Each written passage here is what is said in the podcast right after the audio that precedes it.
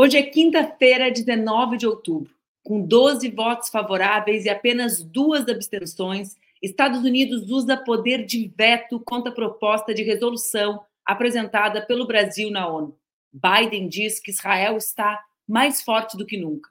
No Brasil, CPI dos atos golpistas aprova relatório final e pede indiciamento de Bolsonaro e mais 60 pessoas. Separa o teu cafezinho e vem comigo que está começando mais um Expresso com a Manu.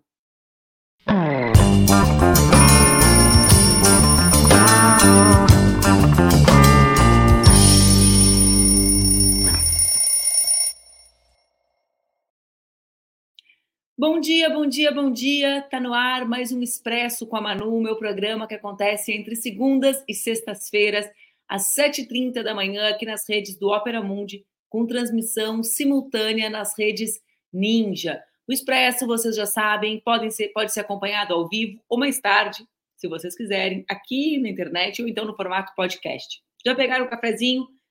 Separaram o café de vocês? Começaram a dar like, compartilhar o programa? Quero ver, viu, gente? Vocês, às vezes vocês compartilham menos, às vezes vocês compartilham mais. Fico só observando vocês atentamente daqui. Ontem, quando a gente estava, quando eu estava apresentando o Expresso, pessoal, a gente comentou que o Biden estava justamente naquele horário pousando em Israel.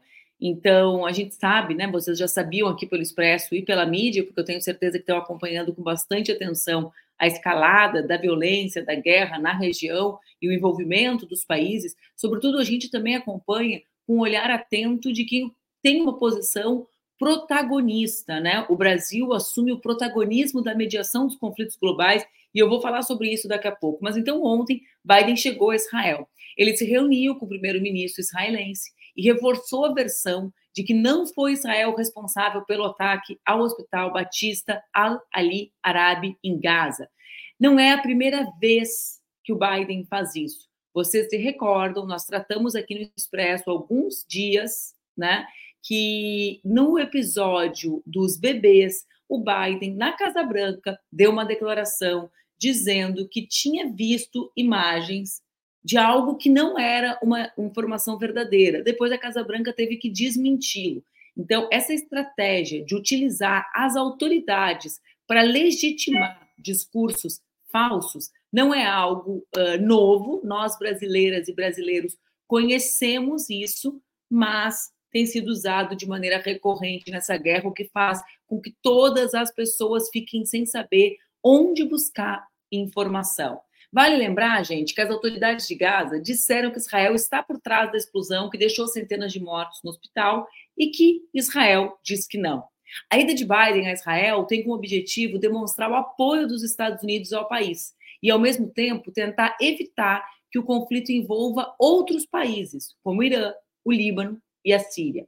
Biden também anunciou que irá pedir ao Congresso americano um pacote sem precedentes para a defesa de Israel e que o mundo saberá que Israel está mais forte do que nunca. Vamos olhar o vídeo do Biden?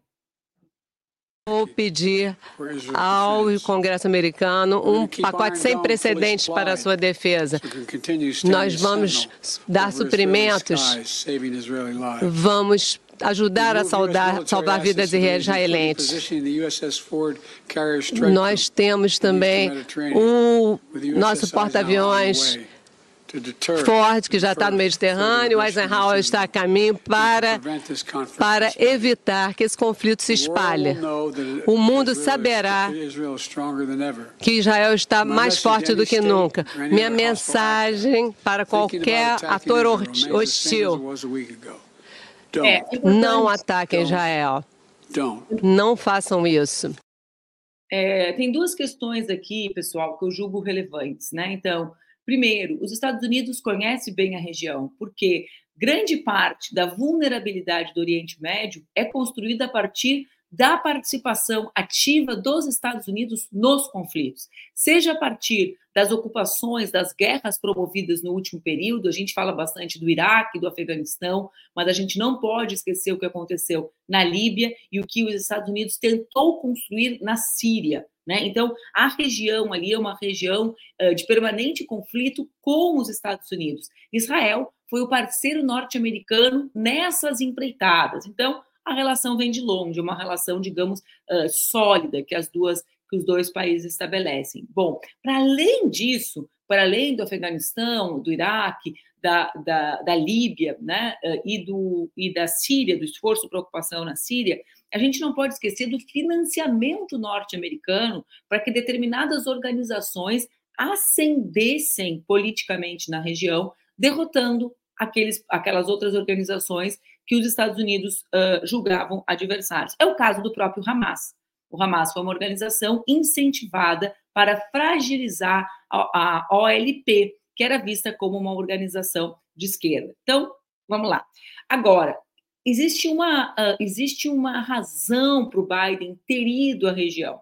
E ela tem relação bastante uh, íntima, digamos assim, com o que a gente vai conversar agora, que é o veto dos Estados Unidos à proposta do Brasil na ONU, e além disso, o saldo público da ida de Biden a Israel. Qual é o saldo público da ida de Biden a Israel, noticiado largamente, agora mesmo, antes de entrar no ar, aqui, aqui nos Estados Unidos são 20 para 7 da manhã, então eu estava acompanhando os primeiros jornais da manhã, aqueles que mostram o clima, etc. E a repetição disso é exaustiva. Qual é a, o grande saldo que o Biden quer dizer né, para os uh, países da região? É Israel está mais forte que nunca, mas diante de um, uh, de um país, como é o caso dos Estados Unidos, com a imagem muito desgastada internacionalmente, em função desse uh, conflito, o Biden vai a Israel e volta dizendo que agora Israel vai permitir a entrada de alimentos, água e remédios vindo do Egito na faixa de Gaza. Bom, uma das condições para autorização é de que os mantimentos não sejam entregues ao Hamas.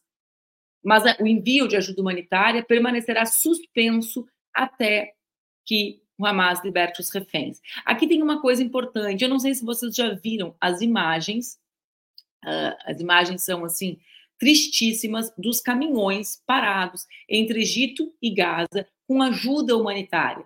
A ONU, a Organização das Nações Unidas, diz que a situação dentro da faixa de Gaza é catastrófica, em função do impedimento do, da entrada da ajuda humanitária por parte de Israel. Ou seja, uh, quem está dentro da faixa de Gaza vive sem água, sem alimentos. Bom, o hospital foi bombardeado, né? Então todos conseguimos imaginar a realidade daquela, daquela região. Bom, mas por que, que isso é tão importante para o Biden e o que, que isso tem a ver com a votação do Conselho de Segurança da ONU? O que, que foi a votação do Conselho de Segurança da ONU, gente?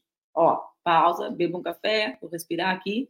Vocês, eu acho injusto, né? Eu não poder, eu faço um café tão bom, eu tomo umas duas xícaras antes de encontrar vocês. Aí eu pego a minha xícara quentinha e não é para performar, não é para mostrar, pega o cafezinho e vem comigo. É porque realmente é bom conversar tomando um café, né? Então vamos lá, o que, que tem a ver? Vocês sabem que ontem foi votada no Conselho de Segurança das Nações Unidas uma resolução que foi proposta pelo Brasil sobre o conflito Hamas-Israel. O Conselho, gente, é formado por 15 membros. Para que seja aprovada uma moção como essa, são necessários nove votos para que a resolução seja aprovada. O Brasil foi além dos nove. O Brasil articulou 12 votos, incluindo dois votos muito importantes: o voto da China e o voto da França. Dois países se abstiveram, o Reino Unido e a Rússia. Então, vão, vocês estão olhando o mapa? 12 votos, mais duas abstenções. Bom, só um país se manifestou contrário, os Estados Unidos. Acontece que os Estados Unidos, muita gente não entendeu como é que funciona esse veto e tinha algumas pessoas aqui perguntando, né, nos comentários. Bom, como é que funciona o veto? Cinco países que são membros permanentes do Conselho de Segurança têm poder de veto. Quais são esses países? China, Rússia, Reino Unido e França. Lembrando, China e França votaram a favor, Reino Unido e Rússia se abstiveram. O que fez os Estados Unidos? Os Estados Unidos se uh, aplicou o poder de veto, fazendo com que a resolução, portanto, não fosse aprovada. A embaixadora dos Estados Unidos na ONU, Lima, Linda Thomas Greenfield, disse que o país está decepcionado e atribuiu veto ao fato da resolução não mencionar o direito de autodefesa de Israel. O que, que pedia o texto? A delegação brasileira tentou de diversas maneiras fazer um texto que agradasse a todas as partes, condenando o Hamas e pedindo respeito à lei humanitária por todos, por todos os envolvidos. O texto, protagonizado, e eu uso desse verbo, não é casual, pelo Brasil, defendia uma pausa nos bombardeios para viabilizar o acesso humanitário à faixa de Gaza, a fim de socorrer quem? Os civis. O texto também condenava expressamente os odiosos ataques terroristas do Hamas e ressaltava que os civis em Israel e no território palestino ocupado, incluindo Jerusalém Oriental, devem ser protegidos de acordo com a legislação internacional. A minuta de resolução cobrava a criação de corredores humanitários para entrega de mantimentos básicos à população civil de Gaza. Também pedia o suprimento contínuo e suficiente de eletricidade, água, combustíveis e medicamentos indispensáveis à sobrevivência dos palestinos. O ministro das Relações Exteriores comentou o uso do veto dos Estados Unidos na resolução proposta pelo Brasil. Vamos assistir o vídeo do nosso ministro? De assistência às populações locais, aos brasileiros que estavam e que estão ainda na faixa de Gaza, que expressaram vontade e desejo de sair, de voltar ao Brasil, e de outros que não, de, não manifestaram essa vontade porque não podem, inclusive, porque não tem para onde ir, não tem. A nossa preocupação foi sempre humanitária nesse momento. E, enfim, cada país terá tido sua inspiração própria. Bom, para acompanhar, né? Então, os trechos que eu li antes antes de vocês imputarem palavras a mim, é legal prestar atenção, gente. Eu sei que de manhã tem gente que a cabeça acorda mais devagar, tem gente que a cabeça acorda mais rápido, tem gente que é da noite, tem gente que é do dia, tem gente que é da madrugada, que nem eu. Mas vamos prestar atenção, vamos concentrar para acompanhar o que está sendo dito, para não pegar o ônibus andando e tentar sentar na janelinha. Vocês são desse tempo, dessa expressão?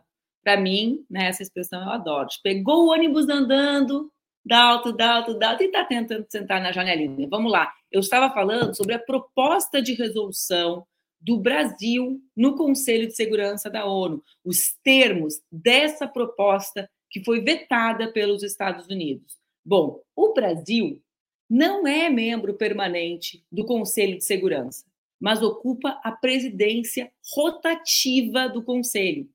Os analistas acreditam que a imagem dos Estados Unidos tenha saído muito arranhada e desgastada a partir do veto. Mas é, é bom lembrar que a resolução falava sobretudo da criação de um corredor humanitário para civis. É bom lembrar que a resolução falava dos ataques a civis, pedia a libertação de reféns, mas reivindicava o direito de outros civis que seguem vivos poderem se deslocar no corredor humanitário. Para mostrar para vocês como o problema aqui não é ataque civil, mas é o reposicionamento político dos Estados Unidos na região e mais do que isso, gente, eu falei ali atrás, falei ali atrás, vamos lá. Olha só, o que, que eu falei ali atrás? Por que, que eu estou usando o verbo protagonismo? Porque muito da ida do Biden à região e do veto dos Estados Unidos a resolução proposta pelo Brasil é relacionada a quê, pessoal? É relacionada à busca do protagonismo norte-americano no conflito em contraposição ao protagonismo brasileiro.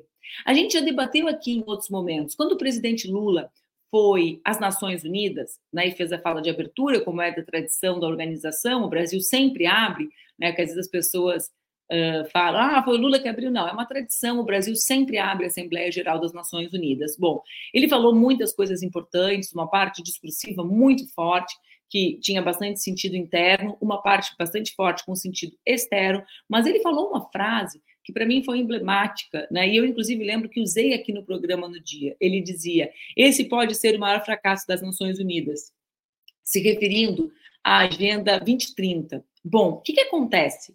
Em tempos das Nações Unidas absolutamente vulnerabilizada, a gente vê a ONU, né, o, o secretário-geral da ONU não tem destaque na mediação do conflito, né? A guerra escalando, um hospital atingido, civis uh, sequestrados, feitos de refém, e a ONU sem protagonismo. A situação em Gaza cada vez mais temerária para civis, mulheres, homens, crianças. Quase metade da população de Gaza tem menos de 17 anos, quase metade são crianças, são iguais aos nossos filhos. E a ONU perde o protagonismo. Quem ocupa esse protagonismo em grande medida? E vocês sabem que eu tenho uma posição bastante crítica com muitos pontos uh, do governo, mas internacionalmente o Brasil tem crescentemente ocupado o protagonismo na mediação de conflitos, como ocupou esse papel lá atrás. Os mais velhos vão se lembrar, durante o primeiro, primeiro período do presidente Lula, na questão específica do Irã.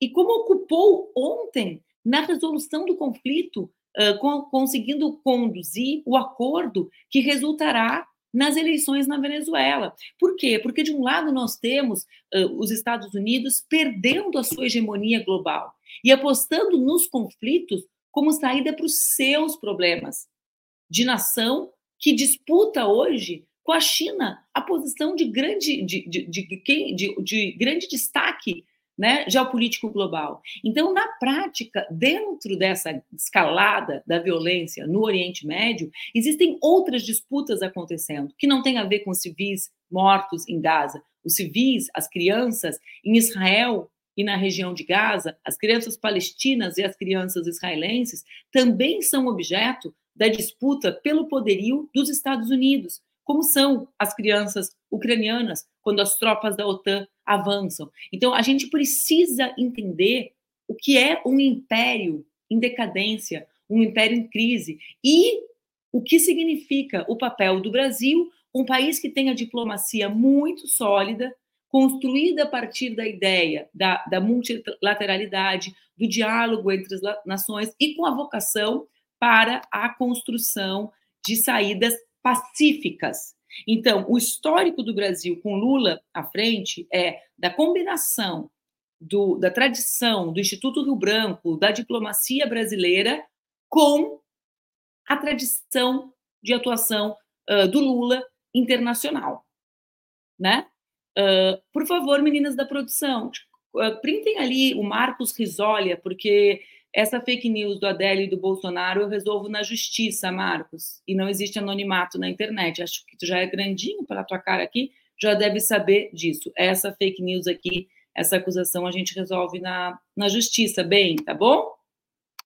Não adianta agora tentar apagar, já tá copiado. Beijos e bom dia. A gente se encontra já já em alguma audiência por aí. Mas vamos lá. Então, vocês acompanham isso, gente. É preciso perceber as disputas que acontecem dentro da guerra. E aqui existe um crescente. Oi, Odila, bom dia. O crescente papel, o protagonismo brasileiro na mediação de conflitos. Eu trago, resgato esse tema do Irã, mas resgato o tema da Venezuela e os Estados Unidos que apostam no conflito crescente a gente tem Rússia, e nós vamos ver o, o vídeo de Vladimir Putin já já. A gente tem China posicionada a favor da, do, a favor da, da, da celebração do pacto humanitário uh, no Conselho de Segurança da ONU, e a gente tem Estados Unidos tentando resgatar o seu protagonismo. É por isso, fechando essa parte, que é tão importante compreender por que Biden foi até Israel reafirmar sua parceria com o país na região e também dizer que, a partir da sua ida, a ajuda humanitária chegará a Gaza. Bom, ainda sobre a explosão do hospital, o subsecretário, subsecretário-geral da ONU para Assuntos Humanitários e coordenador da ajuda de emergência, disse que nessa quarta as Nações Unidas cogitam realizar uma investigação própria sobre bombardeio no hospital árabe. Bom, com toda a vulnerabilidade da ONU, acho que todos lembramos que no episódio do Iraque, a Organização das Nações Unidas foi justamente quem comprovou a inexistência de armas químicas na região. Ou seja, não seria, não é a primeira vez que existe esse, esse tipo né, de postura, de, ter, de criar fatos para garantir uh, ataques, né, como é o caso do Iraque, e a ONU já mediou em outro período. Bom, Além disso, gente, né, uma primeira tentativa de aprovar uma resolução no Conselho sobre Gaza já tinha fracassado na segunda, quando um texto russo foi vetado pelos Estados Unidos, pelo Reino Unido e pela França. Ou seja, já ali já existiu uma primeira tentativa, o Brasil conseguiu uh, con, uh, conquistar mais votos, mesmo assim, nessa disputa pelo protagonismo, o, o, os Estados Unidos usou o poder de veto. Para exigir, ontem, a gente teve diversas manifestações pelo mundo. Uma das que mais uh, circulou, né, que, e que é bem impactante, é justamente a ocupação por centenas de judeus norte-americanos do Capitólio em Washington, que ingressam dizendo que os ataques a Gaza não são em seu nome, pedindo o cessar-fogo imediato na região. Vamos ver o vídeo?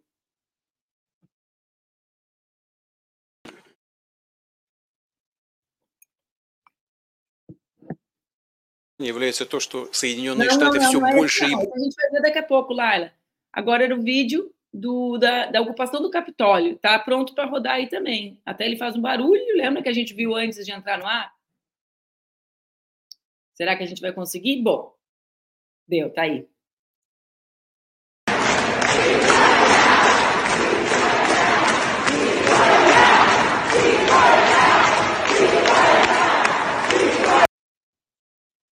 Foram diversas manifestações. Essa uh, chama bastante atenção justamente porque uh, é um grupo de vários judeus que lutam pela paz e que afirma que esse foi o maior protesto judaico em solidariedade aos palestinos na história aqui dos Estados Unidos. Cerca de 500 manifestantes foram presos. Segundo eles, a polícia do Capitólio rasgou as faixas com os dizeres cessar fogo agora. Outros usavam camisetas dizendo judeus dizem cessar fogo agora. É também bastante impactante ver a reação de uma parte da comunidade aos judeus e às judias que lutam pela paz. Né, o professor, professor Michel German, por isso não me assusta os comentários aqui no chat.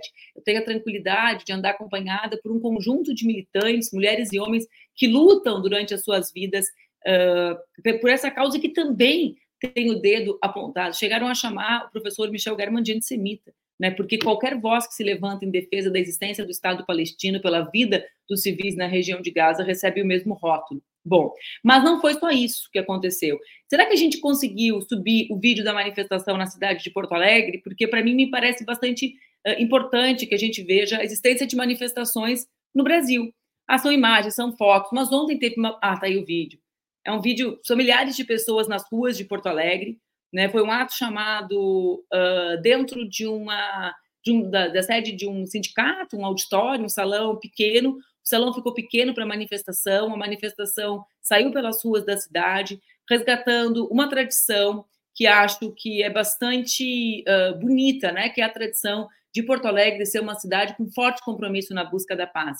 Eu lembro que há 20 anos, exatos 20 anos, Uh, eu era vice-presidente da UNE, da União Nacional dos Estudantes, e nós fizemos uma manifestação unitária, muito linda, em defesa da paz no Iraque. Depois, essa cidade, cidade de Porto Alegre, que foi a capital do Fórum Social Mundial, né, tantas vezes recebeu gente do mundo inteiro, uh, organizou ontem, a Biga está aqui dizendo que foi linda a manifestação.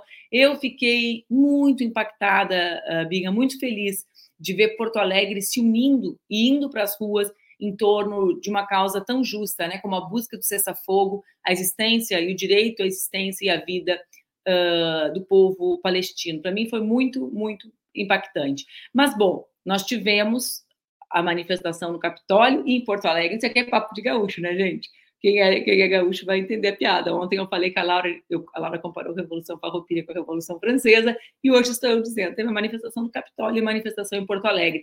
Mas se teve manifestações em outras capitais do Brasil, por favor, me façam ver as imagens, porque realmente eu fiquei feliz com a de Porto Alegre. Mas vamos lá.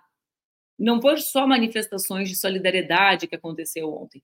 O presidente russo, uh, Vladimir Putin, também se manifestou após a ida de Biden à região. Vamos ver a fala do Putin.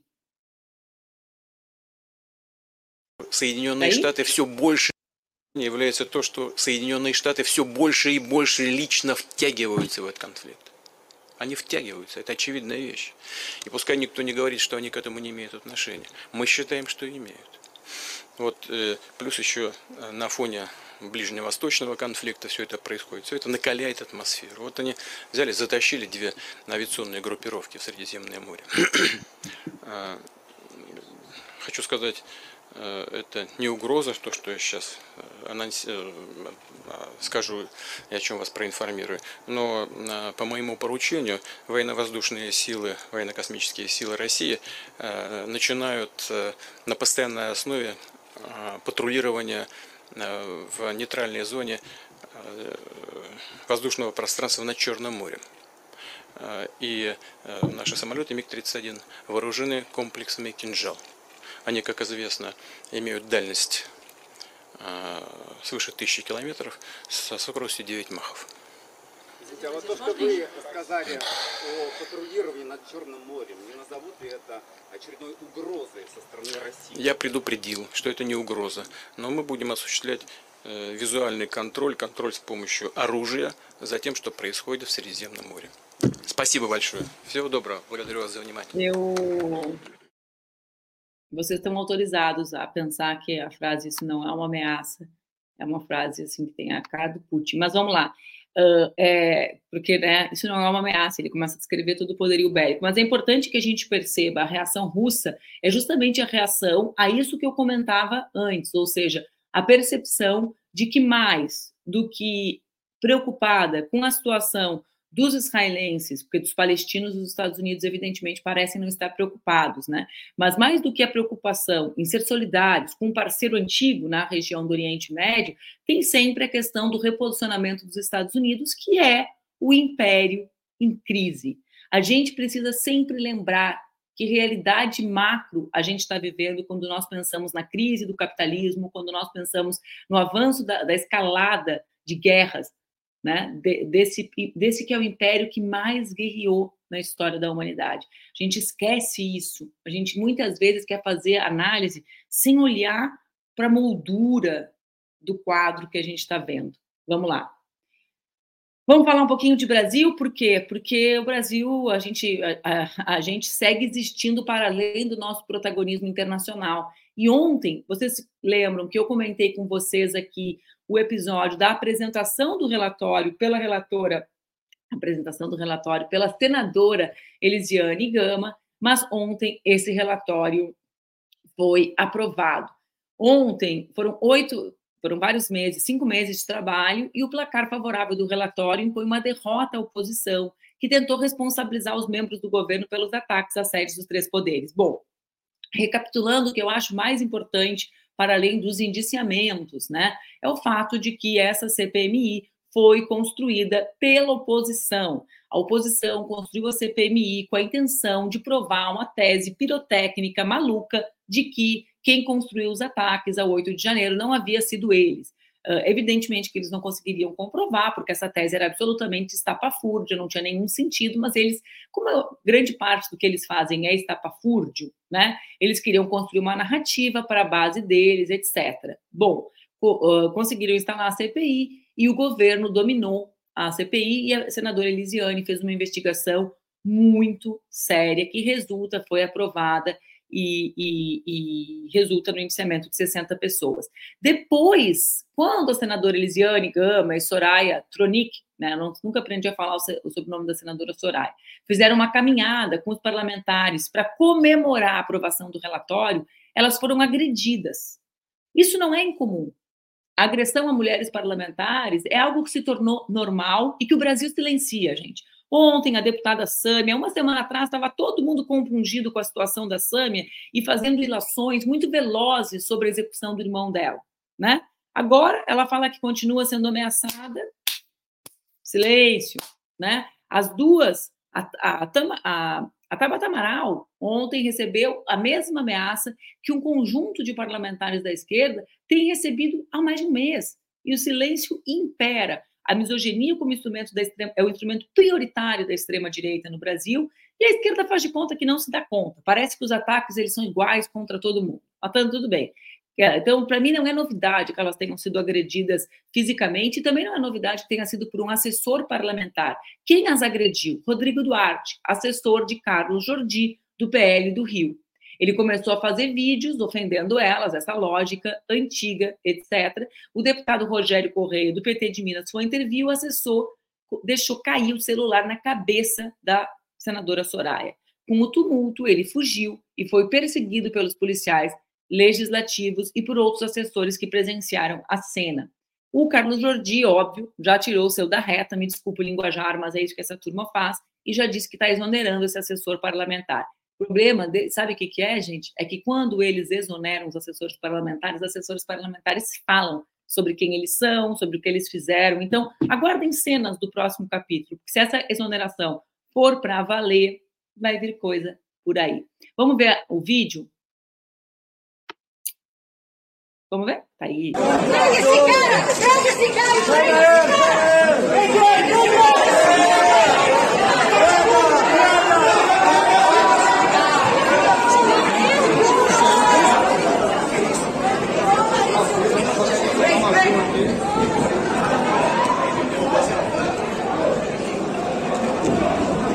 Não é impressionante? Impressionante. Sabe o que mais me impressiona nessa gente? É o padrão de comportamento. São os corajosos na internet, os corajosos filmando com os seus celulares, mas na hora H. É como esse amigo que veio para cá fazer fake news. Na hora H, gente, é um bando de covarde. É covarde quando a gente pede para se identificar. É covarde diante do juiz. Faz aquela vozinha fina, não, doutor, não, doutor, sabe? Vozinha fina de medo. Aí é impressionante. É um padrão de comportamento da extrema-direita no nosso país. Corre, corre, corre, corre. Corre da justiça na hora de atacar a mulher são tudo valente. São tudo valente. Mas a gente, a gente vai enfrentá-los permanentemente até que sejam uh, derrotados efetivamente, né? Sobretudo uh, esse grande resquício da extrema direita que sobrevive no parlamento brasileiro de maneira organizada. E nas redes, que é um assunto que ainda tem pouquíssima atenção, pouquíssima atenção, né, gente? A distribuição de conteúdo, a distribuição de conteúdo na, na internet a partir do Telegram, organizado por Jair Bolsonaro, é algo tremendo. Um beijo grande. A gente se encontra amanhã com um programa super legal, especial. Acho que vocês vão curtir. Fiquem ligados. A gente se vê amanhã. Fiquem bem. Um bom dia para todas e para todos.